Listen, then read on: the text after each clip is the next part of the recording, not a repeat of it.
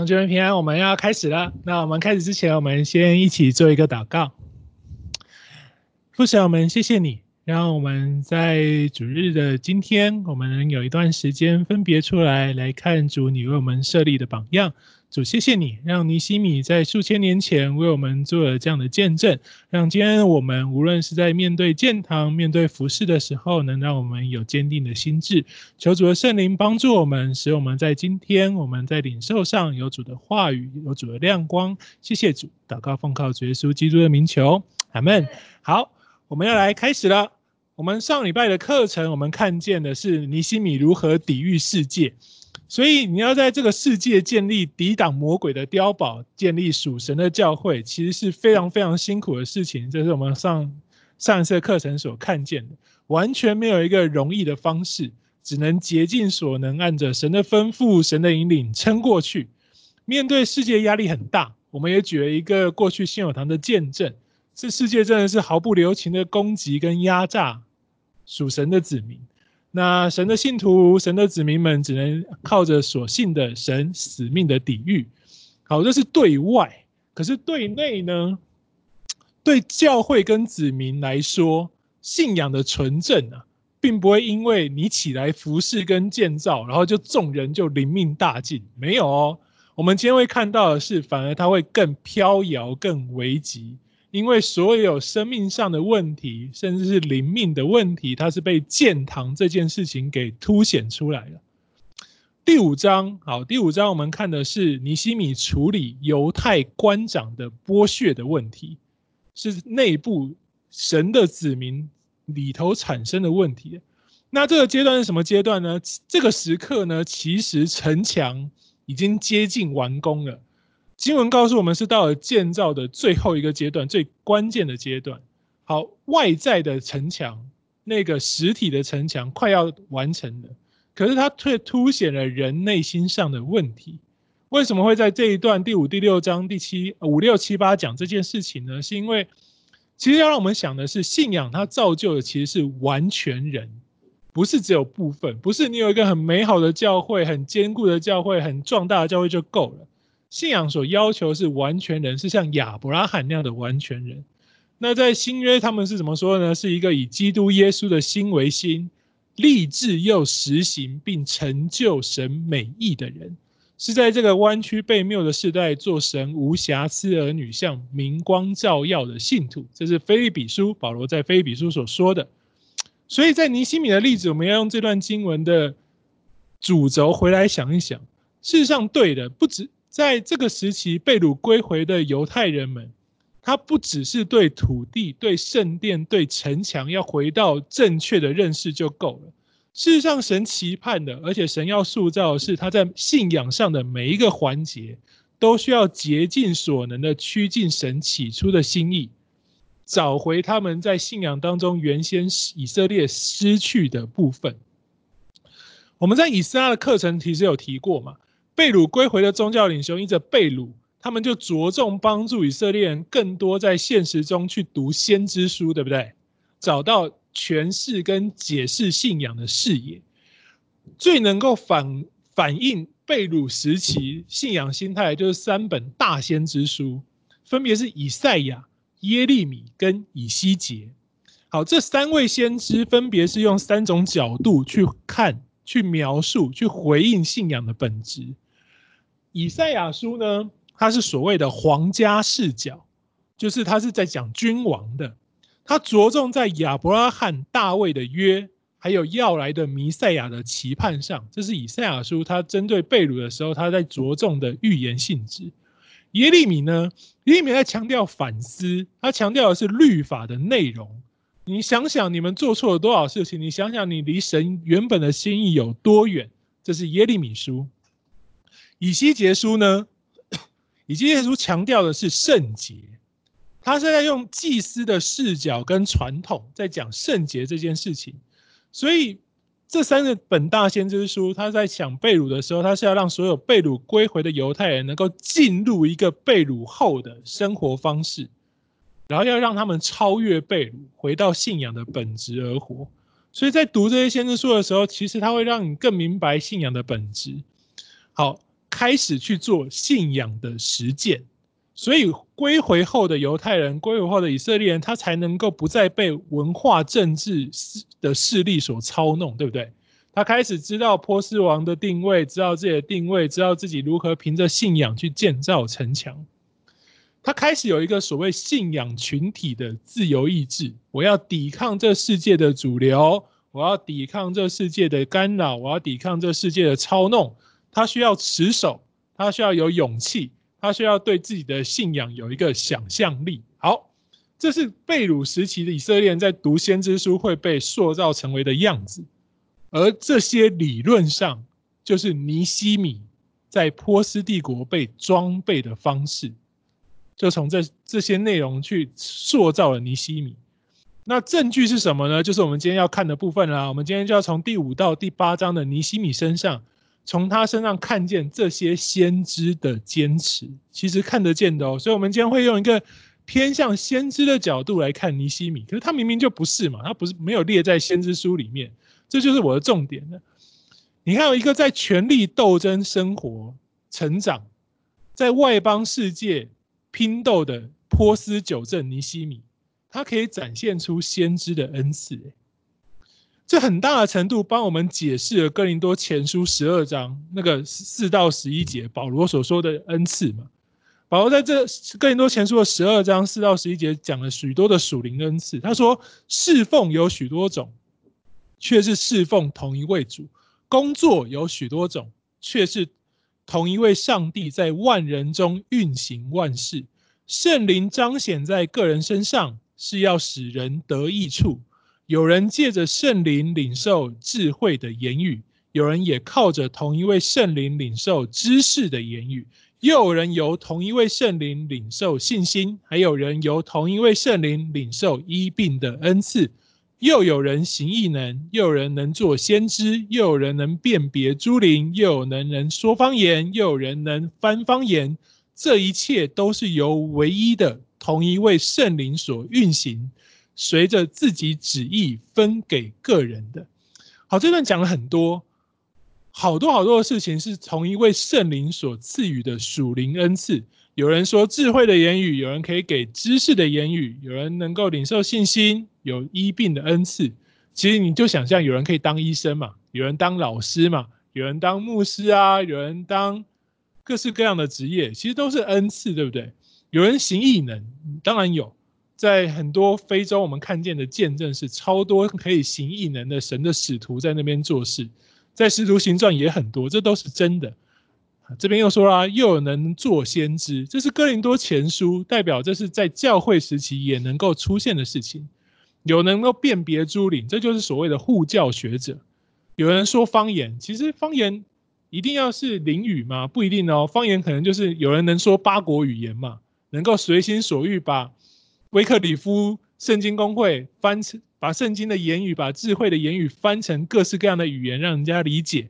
所以有说方言的，翻方言的。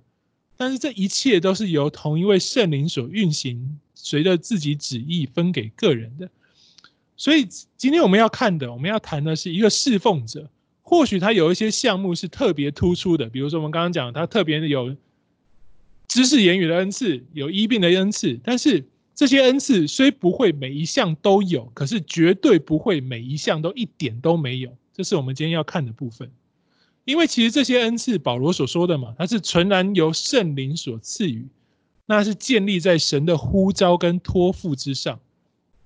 比如说，对信仰纯正的亏欠，有特别强烈感受的人，他觉得这信仰怎么有一部分不对，这边怎么做不对，怎么没有合神的心意，有强烈感受的人，我就会说他展现了先知的恩赐与情感。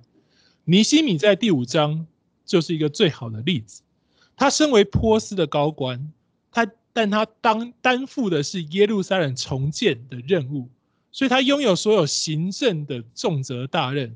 但是这个他不只是如此，他整个情感跟生命是被神的心意给同化的。他不仅明白上帝的声音，而且他感受神的情感，他有一份属神的悲悯，属神的怜悯，而且他也按着自己这个领受。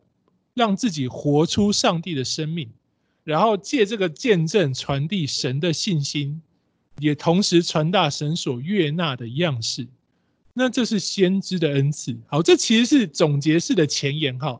我先讲的原因是，大家我们等一下在第五、第六章的时候，你就会逐渐看见这些项目。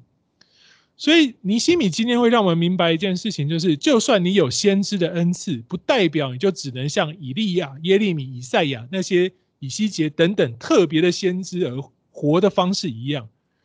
这些圣经当中记载的先知，他用特立独行的方式行事生活，这是因为他们有独特的呼召，有专属于他的呼召。意思就是那些方言、神迹、预言等等的行为是专属于他，是神要用他做在那个时代那个光景特别的事情，建基在他所领受的独特呼召。但尼西米没有领受那样独特的呼召，他是像我们一样是一个在世界中生活的平凡人，他在权力斗争当中挣扎求存，他在政府当中成为高官，但是他仍旧展现出先知的恩赐。所以我们可以看见的是，尼西米让神的子民成为了神的子民的样式，然后拥有了圣洁的意识，而且还要行出见证神荣耀的作为。好，这就是我们在第五、第六章要看出来的东西哦。那我们现在作为刚刚那些前言，你就大概记一下。我们现在跟着经文的内容慢慢走，你就会更有感受。好，我们进入第五章，第五章的一到五节。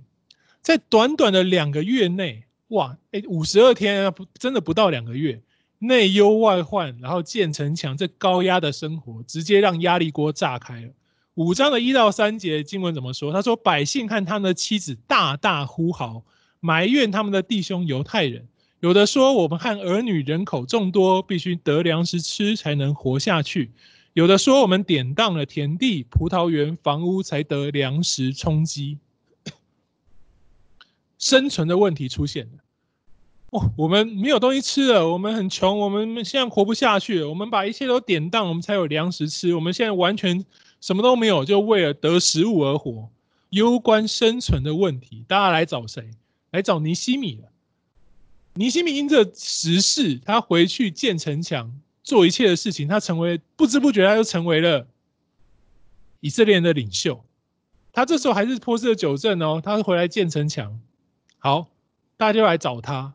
那从教会事工跟行政的层面上来看，你不现在不能不理会啦，因为你想要把城墙建完，你需要得到大家的支持，你需要安抚大家，你不能让它内讧，不能让它分裂嘛，不然你整个建造任务就毁于一旦啦。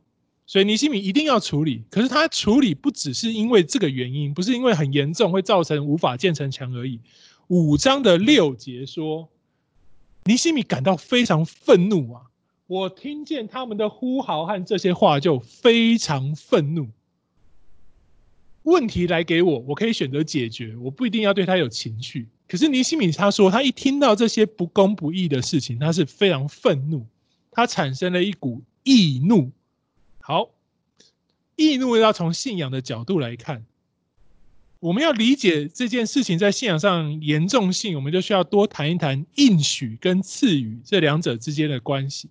也就是所谓的你拥有跟遵守之间的关系哦。我们要看哪一段经文呢？我们需要看《生命记》的八章十七到二十节。《生命记》的八章十七到二十节这段经文说明了一件事情：是神警戒人，警戒一个拥有者你该有的心态。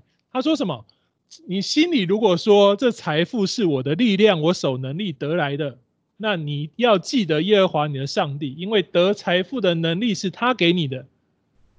你如果觉得是自己的，那你要小心哦。你要记得这是神给你的。如果你不不记得，你就会像这些土地本来的拥有者一样，是本来那些迦南的原住民嘛。他们忘记耶和华才是土地的拥有者，他也不理会神在这数百年来的警告。有神一定有给他们警告，有先知的声音。那你如果以为一切都是自己的，就像十七节所说的，一切都是自己的，那神。就会把这一些让你被掳走，你会失去。意思是神赏赐你土地，如果你觉得是自己的，那你的问题就大了。神赏赐土地，你拥有土地，如果你一切都觉得是靠自己的能力所得，你忘记了神，那你就会再失去土地。你会学习，终究要学习到一切是属于神的。这是违反神律法的代价，也是我们看见以色列人被掳归回的原因，以及他们所得的教训。好，你要知道哈，财富不是我的力量，我守能力得来的。那我们先来看一下，刚刚尼群众跟尼西米抱怨什么？他们抱怨说：“哎，我们现在活不下去了，我们借贷以后无力偿还呐，我们付不出利息，我们现在就只能去为债主做工抵债。”这是尼西米记一章。而五章一到五节所说的做工抵债啊，然后不然就去卖去当奴隶了。好，我们今天按照我们的思维，我们大家都认为圣经也说嘛，欠债还钱应该是天经地义，对不对？我们不要亏欠别人。好，除此之外，收点利息也是我们今日生活的常态，对不对？我们也不觉得收利息有什么。那为何尼西米如此的愤怒呢？收取利息、取利这件事情严重不严重？其实答案端看你从哪一个立场来看。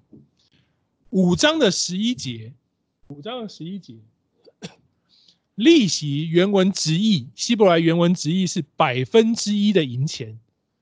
如此，你这样算一算，年利率哦，大概就是百分之十二。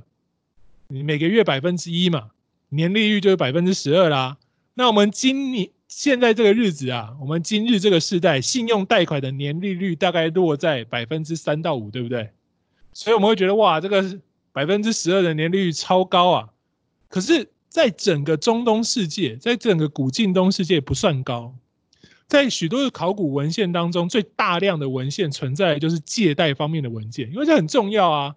你要有文件才证明你们借贷的关系，所以他们都被保存得很好。攸关双方的利益，大家都会好好的收藏它。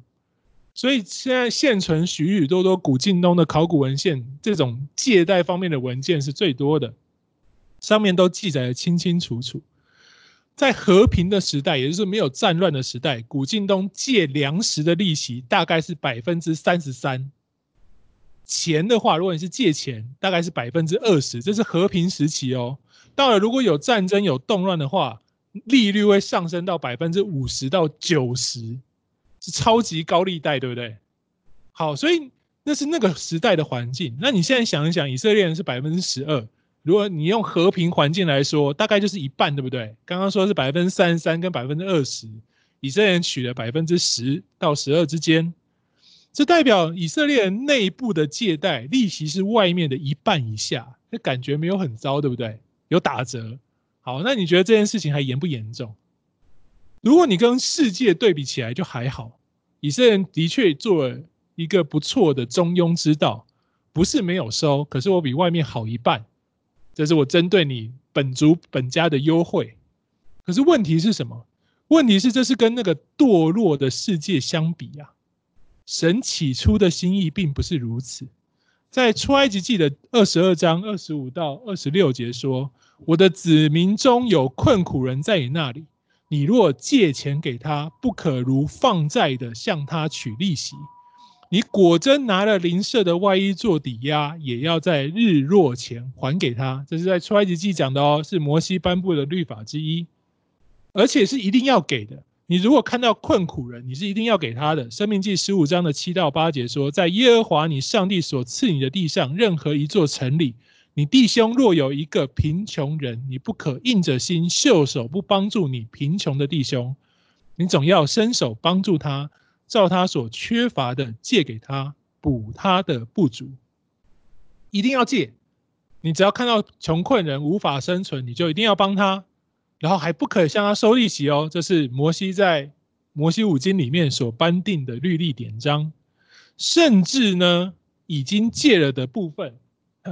到了表定的七年一轮的喜年安息年，要全部豁免，不算数啊，就要全部还他。七年他还不出来，第七年你要全部还给他，对不对？你要宣告豁免，不可向他追讨，因为耶和华的豁免已经宣告了。你可以向外邦人追讨，但是你弟兄欠你的，无论是什么，你都要放手豁免。所有的钱财、产抵押品你要豁免，要还给他。他如果来为你做工抵债呢？你弟兄中若有一个希伯来男人或女人卖给你，以服侍你六年，第七年你要让他自由离去，而且还不可以让他空手离去哦。你要送礼物给他，你要让他有东西。你的羊群、禾场、压酒池，取一些慷慨的送给他。这是上帝的心意。好，我们对比了一下尼西米五章的经文。刚刚你刚刚看的是什么？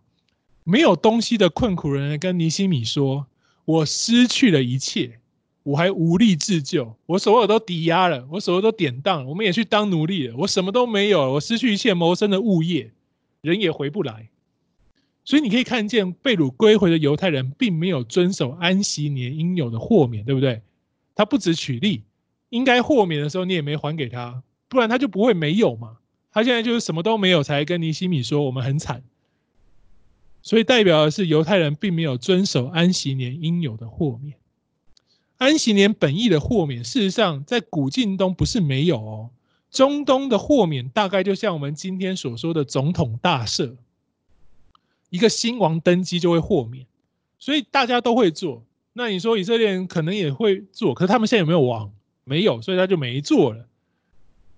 这种特别理由大家比较能接受，大家也比较喜欢。你不是固定的。你是偶尔来一次，大家比较能够配合，大家也希望跟网友好的交情，我卖个面子给你嘛。你说豁免我配合，你就会对我比较好一点。长远来说，虽然暂时我应收的没有了，可是利长远的利益来说是好的，而且这样也比较不会有社会动乱呐。因为如果你的权贵阶层一直把持着极大的利益，那穷苦人什么都没有的时候，他们会干嘛？没什么都没有，只剩命一条嘛，抢钱抢粮，对不对？革命造反。所以适度的豁免是在政治上王会选择的方式，所以世界也这样做，而但是是靠着利益而做，凡事都有利益。那圣经不是这样啊，圣经完全我们刚刚所看的经文是出在帮助支持这个角度而上。犹太人并没有按着圣经执行安息年的条例，这是他们信仰价值观已经世俗化的证据跟象征。所以尼西米发了易怒。那你们我们都知道这个，我们刚我们曾经在课堂上讨论过经济，我们都知道世界的变化我们无可知晓，无法控制。所以一个群体当中必要的帮助是非常非常重要的事情。可是如果这个帮助成为一辈子的辖制，就非常可怕，对不对？你单你活在一个一辈子无法解决辖制之下，人心就会苦读。百分之三十三的利息，这比今天的地下钱庄更可怕。那高利贷借下去是饮鸩止渴嘛？你挖东墙补西墙，可是你又不能不借啊！因为你今天没借到，你就死了嘛，一切就完蛋。可借又成为一辈子的束缚跟重担，你就会苦读。所以社会上就会有苦读相待。这样的社会运作方式其实活得很痛苦，而且塑造了一个无可动摇的社会阶级。既得利益者更容易获得利益，然后困苦者就只能在压榨中衰败。所以实在的说，好，现实世界的运作，以色列取利可不可以？可以。可是以色列律法认为的犯罪不法行为，事实上没有超出我们今日整个社会学认为正常的部分。我们都觉得取利 OK 啊，所以我们也不觉得你不取利或不取利有没有什么问题。就像我们今天我们觉得商业诈骗稀松平常，我们觉得剥削穷人被压榨。血汗工厂，我们也不会觉得没什么，因为我们都承认这是现实世界运作的一部分。放高利贷取利，我们也觉得哦都有。可是社会还在运作啊，世界还在运转呢，它不是这个社会的致命打击嘛？我们怕的是什么？我们怕核战，对不对？我们怕核弹头射下来，我们怕天灾，我们怕海啸，我们觉得这还是对世界的威胁。可是这种不公义的部分，不合神心意的部分。我们不觉得它对世界会是太大运作上的难处，可是身为基督徒，我们必须知道啊，这不是上帝原先所创造圣好世界运作的方式，不是神所呼召拣选国度里面应有的作为。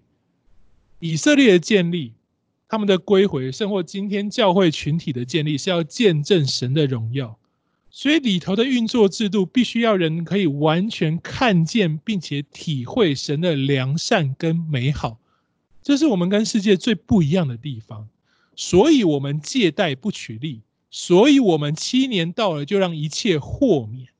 这是要让在罪恶悖逆、弯曲乖谬的时代，可以让人看见不一样，让人知道，在这个地方你可以有重新开始的机会。很有趣，我们的信仰跟你说，你来到神面前悔改，基督耶稣的救恩会让你成为新造的人。可是你活起来有没有活出这个样式啊？其实，在神的律法里面是有的。你在圣徒的群体，在社会除了国度，在属神的群体当中，应该是有很多重新开始的机会。在这世界生活很辛苦，有很多危难，我们都会跌倒受苦，身旁的帮助是必要的。借贷的帮助本质是一个帮助，可是如果我们抵押了所有，却是一辈子的辖制，很可怕。可是我们如果是抵押了所有，只要时间一到，你的忍耐到了期限，一切就能够重新开始。你所抵押的一切土地、葡萄园、儿女，一切全部还给你。你会不会觉得这是一个充满机会、充满盼望的社会？它完全反映了信仰的本质，一个可以重新开始的地方。而且你会因此跟身旁的人不是疏离的，诶，他愿意不取利，他愿意把一切还给你。你会不会觉得我们是真正的一家人？不一定有血缘，可是我们是真正一家人的社会，甚至可以怎么样？可以超越血亲，这是很美好的和睦。我们上礼拜讲的诗篇一百三十三篇，对不对？讲弟兄和睦同居是何等的善，何等的美，呈现在哪里？呈现在以色列的社会运作之上。弟兄和睦同居，神的律法告诉我们在神的国有重新开始的机会。是和睦同居的方式，是属灵家人应彼此相待的方式。只有在信仰当中，你对神有相同的信心、相同的意念、相同的看见，才可以和睦同居，无条件的帮助你。出埃及记的经文、生命的经文，让你知道我有办法，我就为你付出。我们跟别人借零利率，我们都觉得超棒；可是别人跟我们借零利率，我们就觉得我们自己很亏，对不对？你愿意如此行的关键是你对神有这样的信心，你愿意顺服在神的律法之下。其实，当你这样做的时候，神跟你说：“你不要担心呐、啊。”申命记十五章的四到六节、十到十一节说：“其实，在你中间不会有贫穷人，因为在耶和华你上帝所赐你为业的地上，耶和华必大大赐福给你。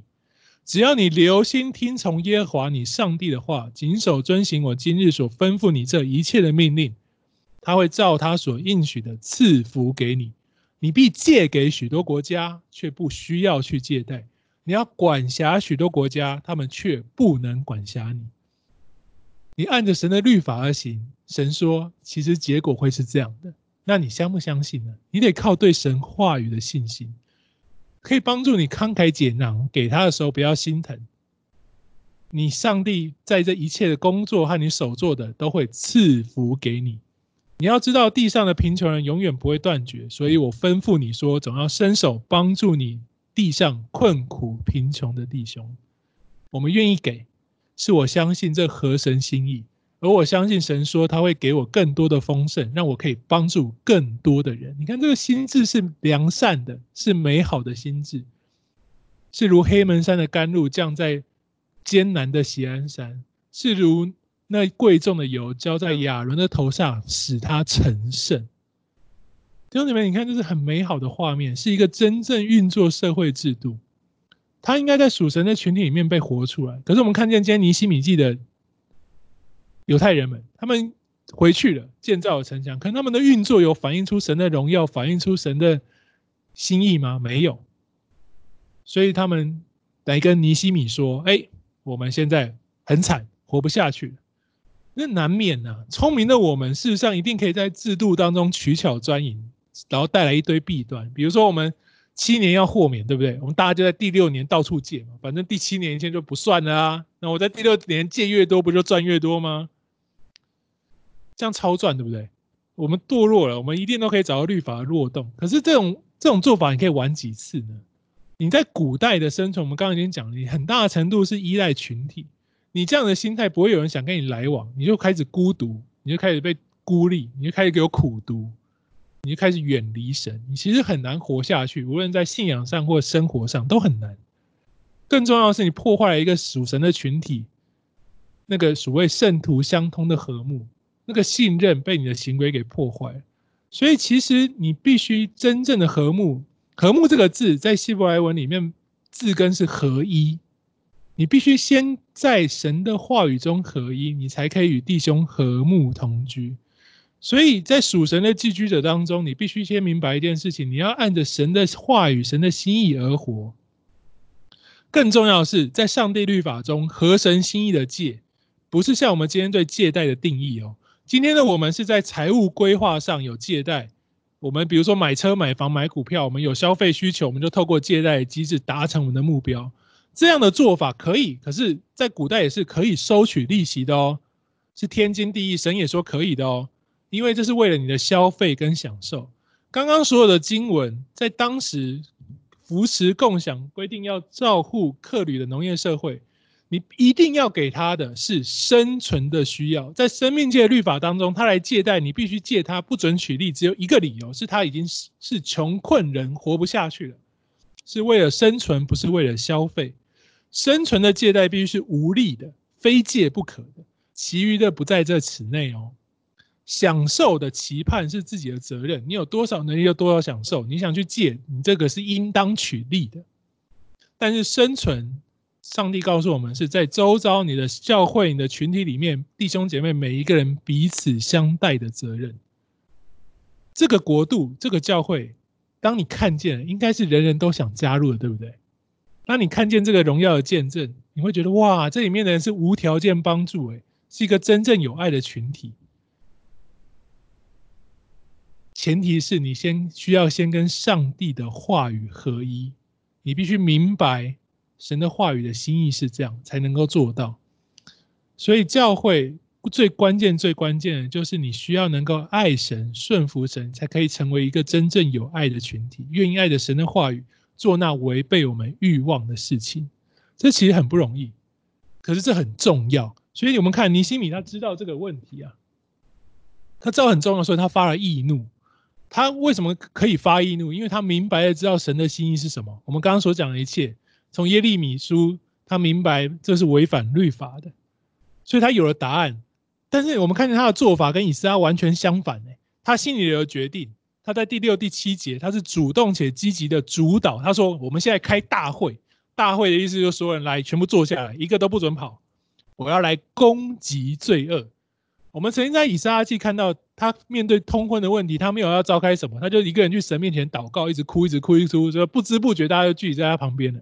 可是尼西米做的不是这样，他发现了这个问题，发现严重的罪恶的时候，他是告诉大家：来，我现在开大会，你所有人都来。为什么要这样子？为什么他要用这么公开且强迫的方式去处理呢？因为你们，想一想，现在尼西米是谁？他是一个身为波斯高官的外来空降长官呢。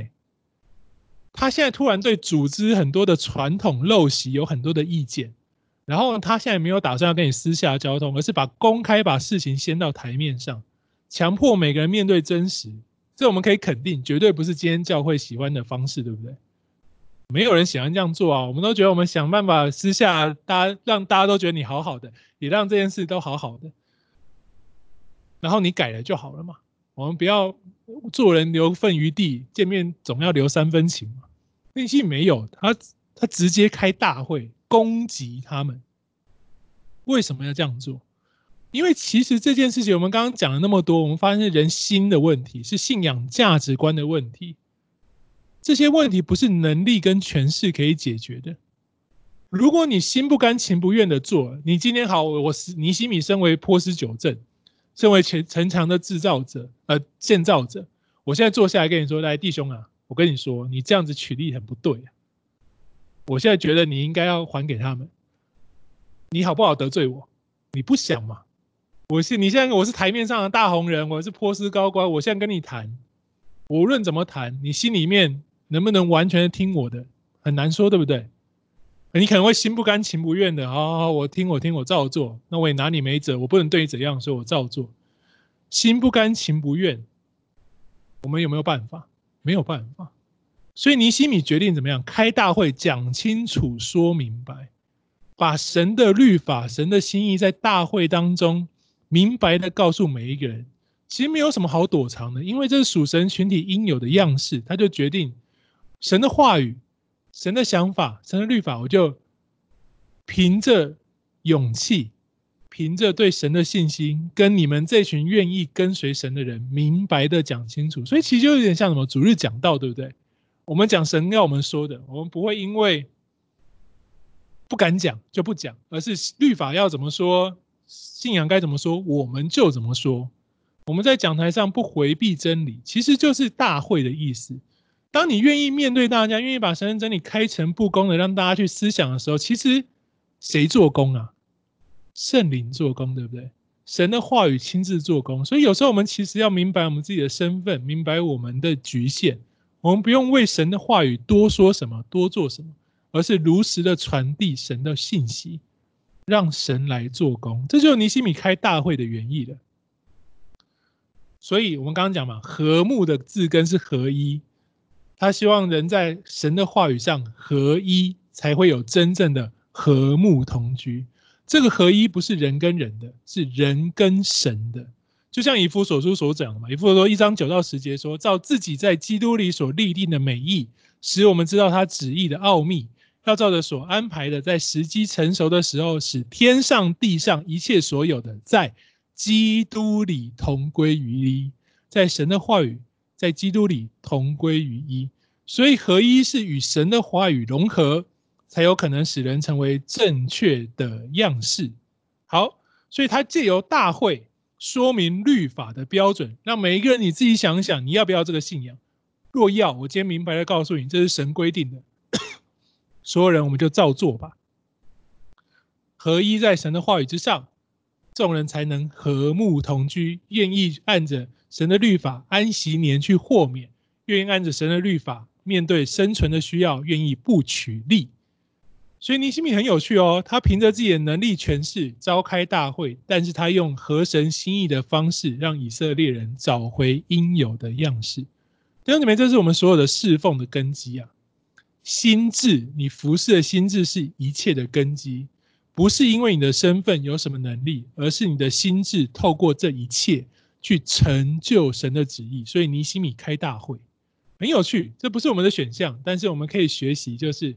把神的话语在一个合适的场合，真真实实的、开诚布公的，跟我们认为需要帮助的弟兄姐妹说清楚、讲明白，然后让神的话语、让神的圣灵去做工，因为我们是在信仰当中聚集的。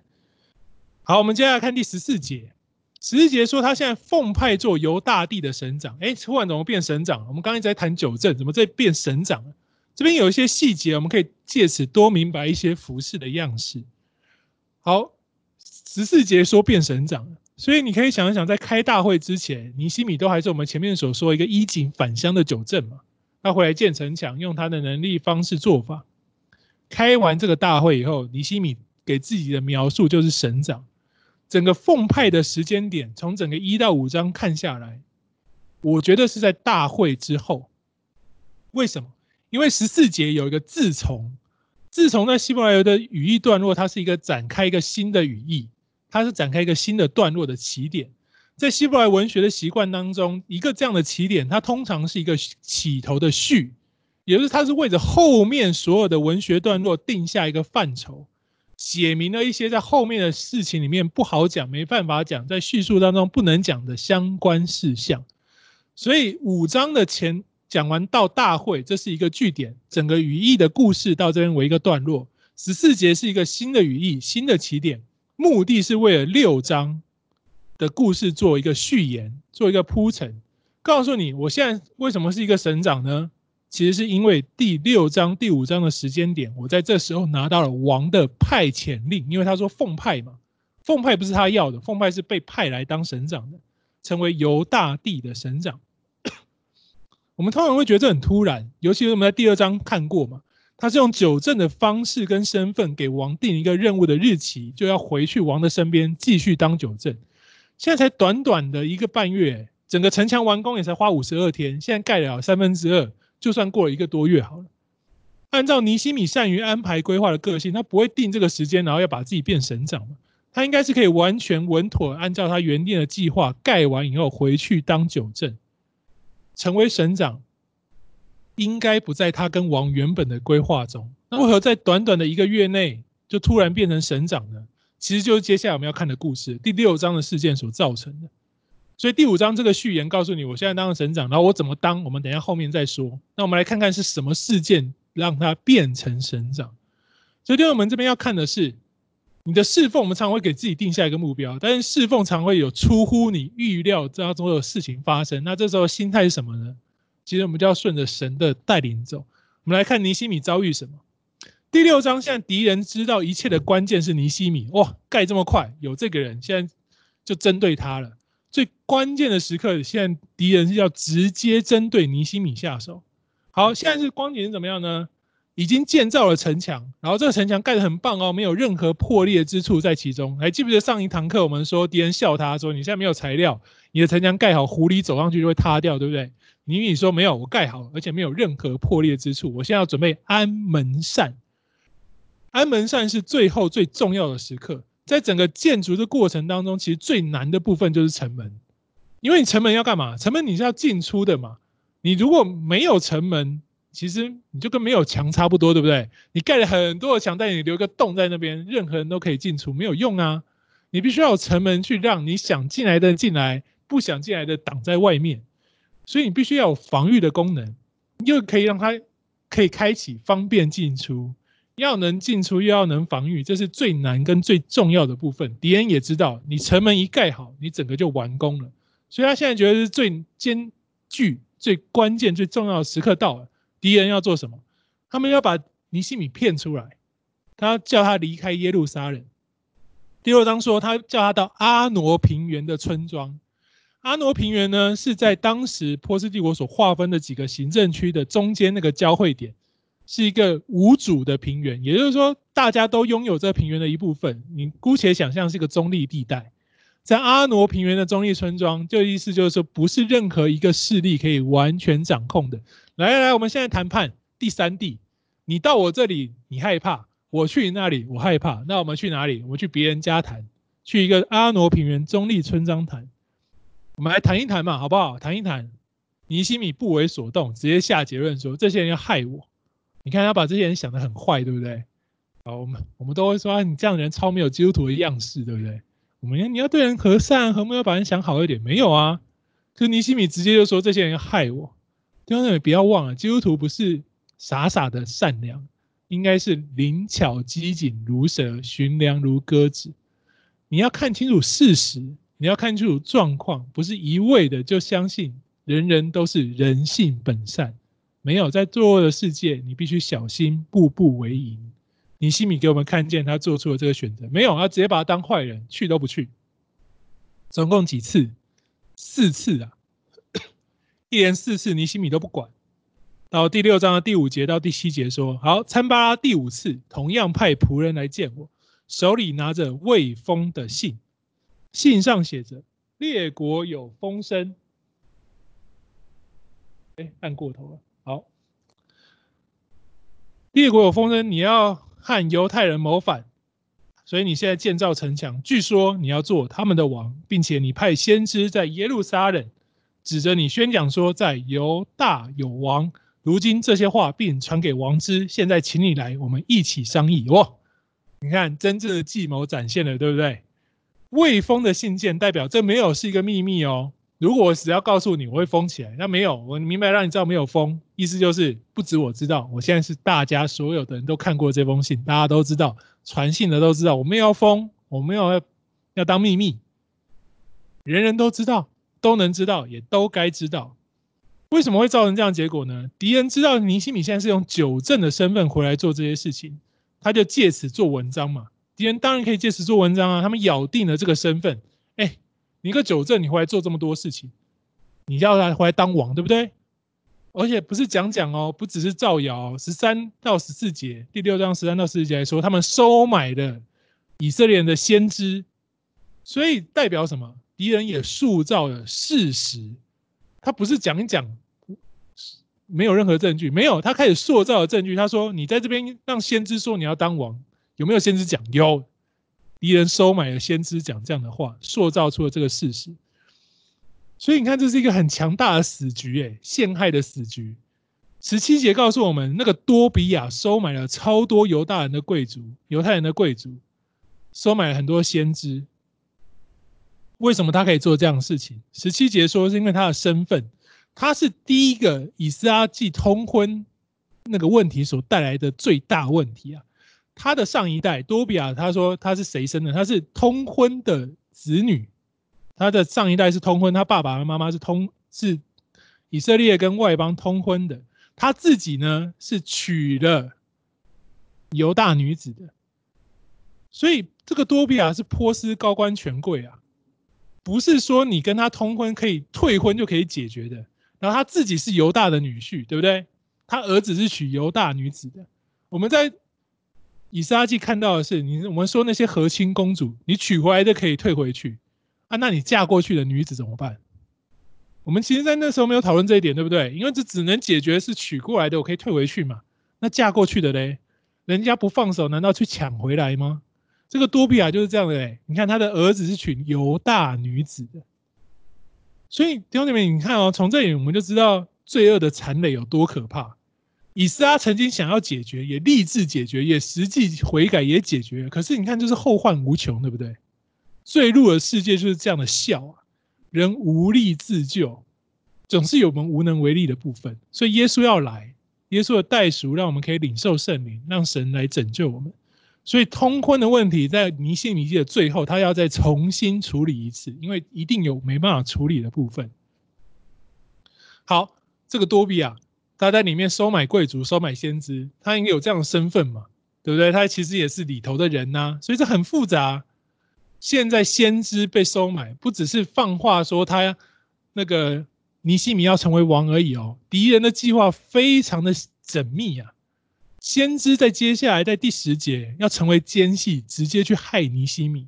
第十节有个先知说话，他跟尼西米说：“哎，你今天啊去圣殿里面躲避杀身之祸。我是先知，我发预言，今天有人要杀你。”但十一节尼希米说：“哎，我这个人怎么会想要逃跑呢？”然后更强调一件事情是：我这个人没有资格进圣殿。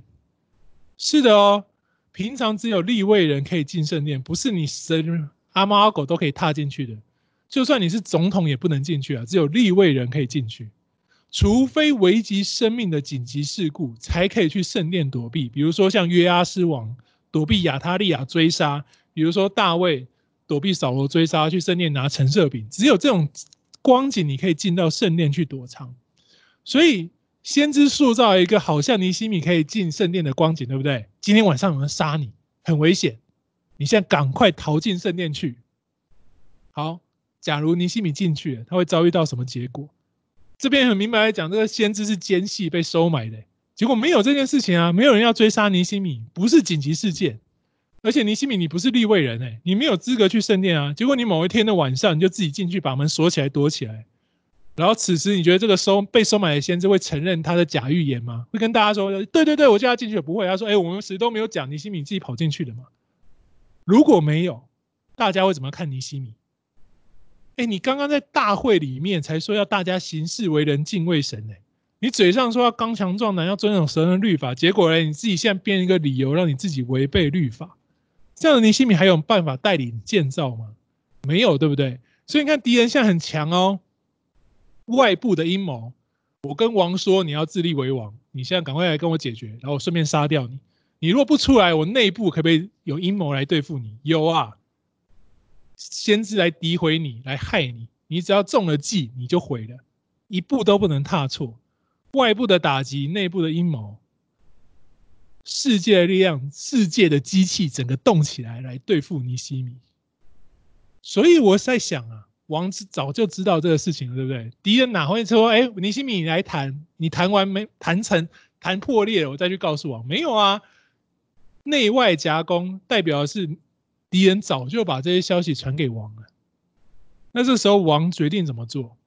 王就指派尼西米担任犹大地的省长。王很明白，久正做这些事情，使他被指责要自立为王。那王现在就给他一个正大光明理由，让他成为犹大帝的省长，让他理所当然的可以继续修筑耶路撒冷，让敌人的谣言能够不攻自破。很有趣，对不对？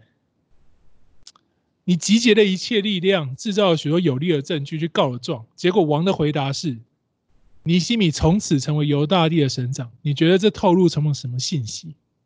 所以从这一个时刻，从六章这个关键点之后，敌人就安安分分，你没有再看到敌人的干扰了，从此再也没有，就直到第六章为止。可是弟兄们，你想一想，这一切，第六章这个奇妙的转折，是尼西米要来的吗？没有哦，他没有要当省长哦。突然的出现，在他被攻击、被敌对、被压力之下，王突然给了这一道命令。是因着他以前的努力啊，是以前他从以前那敬畏神的样式，他与王的关系，他的人品人格，让王放心，才得到这样的结果。弟兄姐妹，就像腓立比书二章所说的嘛，这是我们在世界上的服饰，是在我们世界上的样式，是那信徒接祭司的侍奉。所以他在一个你想不到、你无法规划的时间点，为你带来一个极大的助力，但前提是什么？前提是你是一个像保罗所说，腓比书二章十三到十六节这样子，按着神心意而活，明光照耀的见证。神会突然使用这样的见证为你开路，在这个时刻，神让王跟他说：“你就去当省长，一当多久？当十二年。从亚达薛西王二十年开始，这不是他一开始所要的，但神用奇妙的方式为他开路，为他成就。”还记不记得我们上堂课所讲现有堂的见证？那块地，我们的长子就是撑下去，缴缴税，维护它是权利，无法解决，但是是我们的，就按着国家的义务跟责任去处理。结果有一天，他就被国家发了征收款。有没有很像尼西米的这个例子？他尽忠职守，成为一个合神心的样式，在他被敌人攻击最惨烈的时刻，在他。几乎无力靠自己能力、恩赐、想法、智慧去逆转的时候，神帮他用属神的方式开路。当年我们的侍奉是这个样子，我们总有无能为力的时候，但你有没有做合神心意的选择？一个顺服神、爱神的人，神会为你开路，他会引导你，你会在此见证神的荣耀。你会更爱神，你会更经历神，这就是侍奉最美好的事情。你说尼西米看见这样的奇妙的带领，他怎么想？他在五章的最后，我们现在回来看看那个见证。他说：“我当了十二年，我分文不取。省长是权限很大哦，他可以自己定当地的税收。你有固定要交给国家的部分，在当时波斯帝国的传统是这样。”你只要固定交多少上来，你只要有交就好，剩下你想收多少，你家的事，你自己定。所以这等于说是当地诸侯分封王的概念，你要拿多少就多少，在必须上缴的额度之外，你拿多少就看你自己的本事，你不要让他们造反就好。尼西米说：“我一毛都没拿，我什么俸禄都不要。”在他前面开大会里头的决议是什么？说我们要爱弟兄，我们困苦不取利，对不对？尼西米在接下来成为省长的自己的日子里面，他不只是以身作则，哎，他用最高的标准做榜样。你不跟我借没关系，我现在什么都不跟你拿，我应当拿的我通通还给你们。我知道你们是困苦的，我把你们当困苦的，我为你们付出，我为你们所做，我什么都不要，我一毛钱都不要，我什么俸禄都不收。是不是他在大会里面所说那个顺服神律法最高最高的榜样？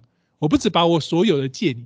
我还把我所有的一切都给你，所以他在第五章的最后说：“求神纪念他为百姓所做的一切。”弟兄姐妹，他的侍奉是在弟兄姐妹生活上的每一个小细节，他乐意做，因为他有真实的喜乐。他说他知道他是为神而做的，他求神纪念。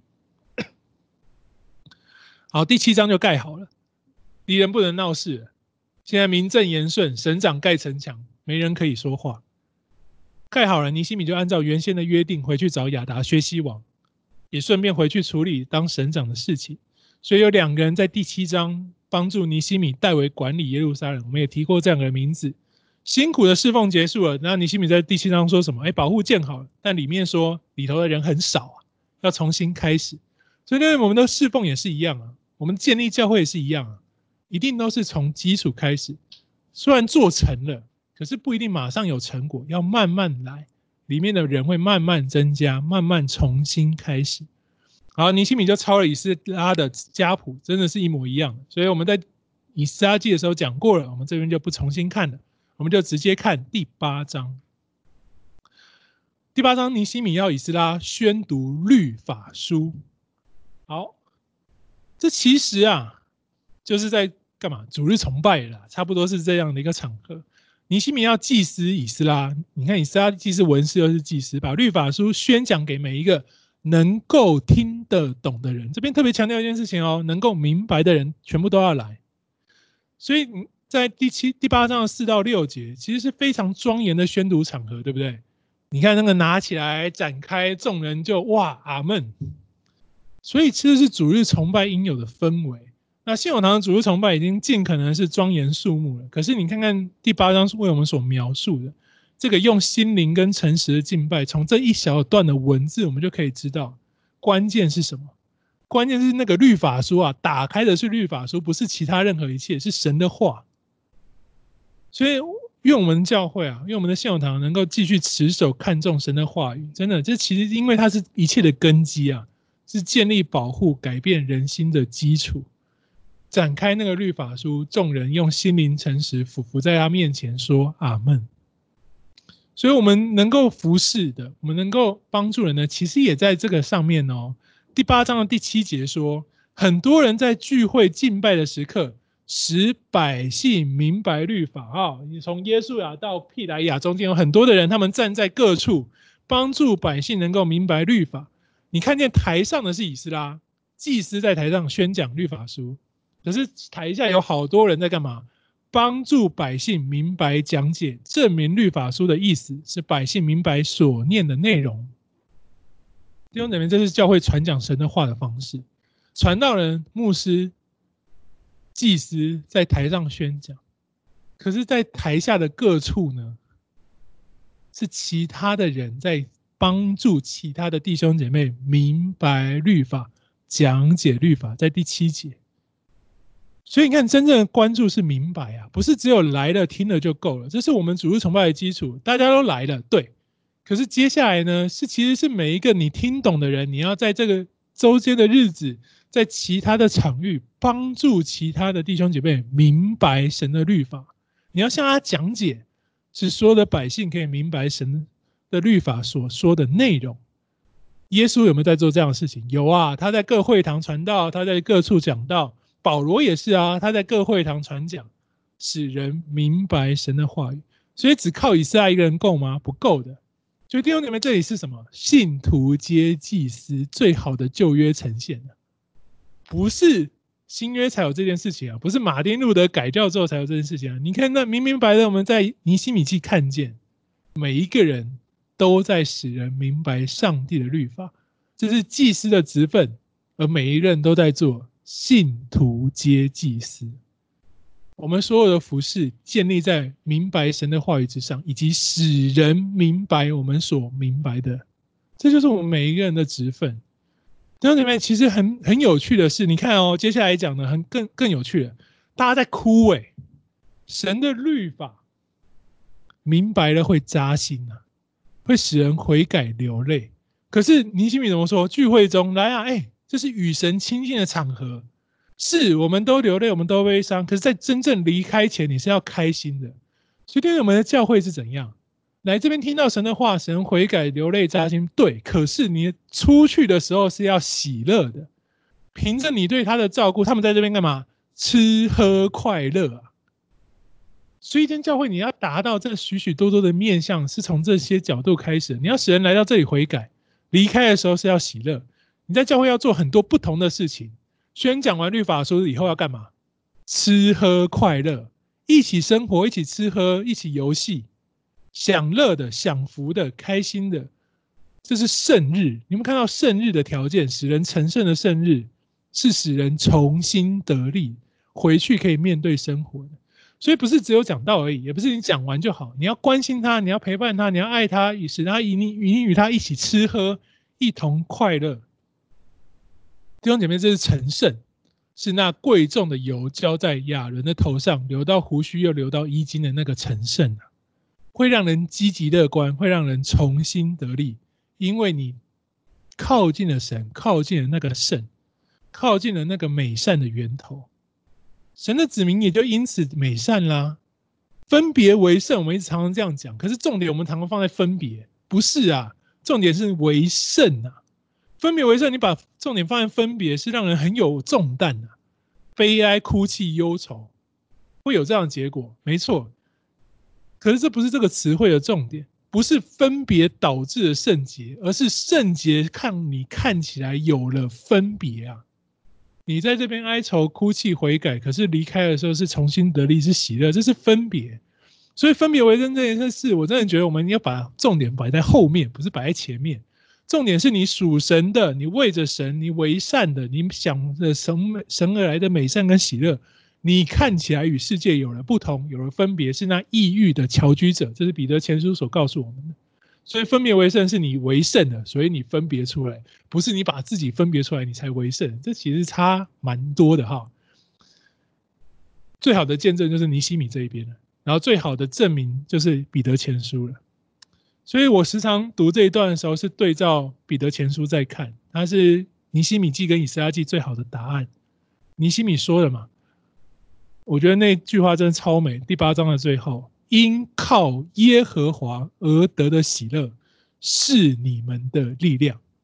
他对所有人说这句话：因靠耶和华而得的喜乐，是你们的力量。第十节，来亲近神和他的话语，是欢喜吃喝喜乐，灵与肉身都得满足。弟兄姐妹，我们的教会真的要是如此啊？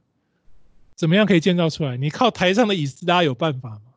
没有办法，尼希米说他们不够吃喝怎么样？你分给他啊，下面的人你分给他啊，大家一起吃喝。一间教会是属神的群体，你看跟我们刚刚一开始说那个不可取利、和睦同居又一模一样了，对不对？一间教会做到这种时候会带来什么结果？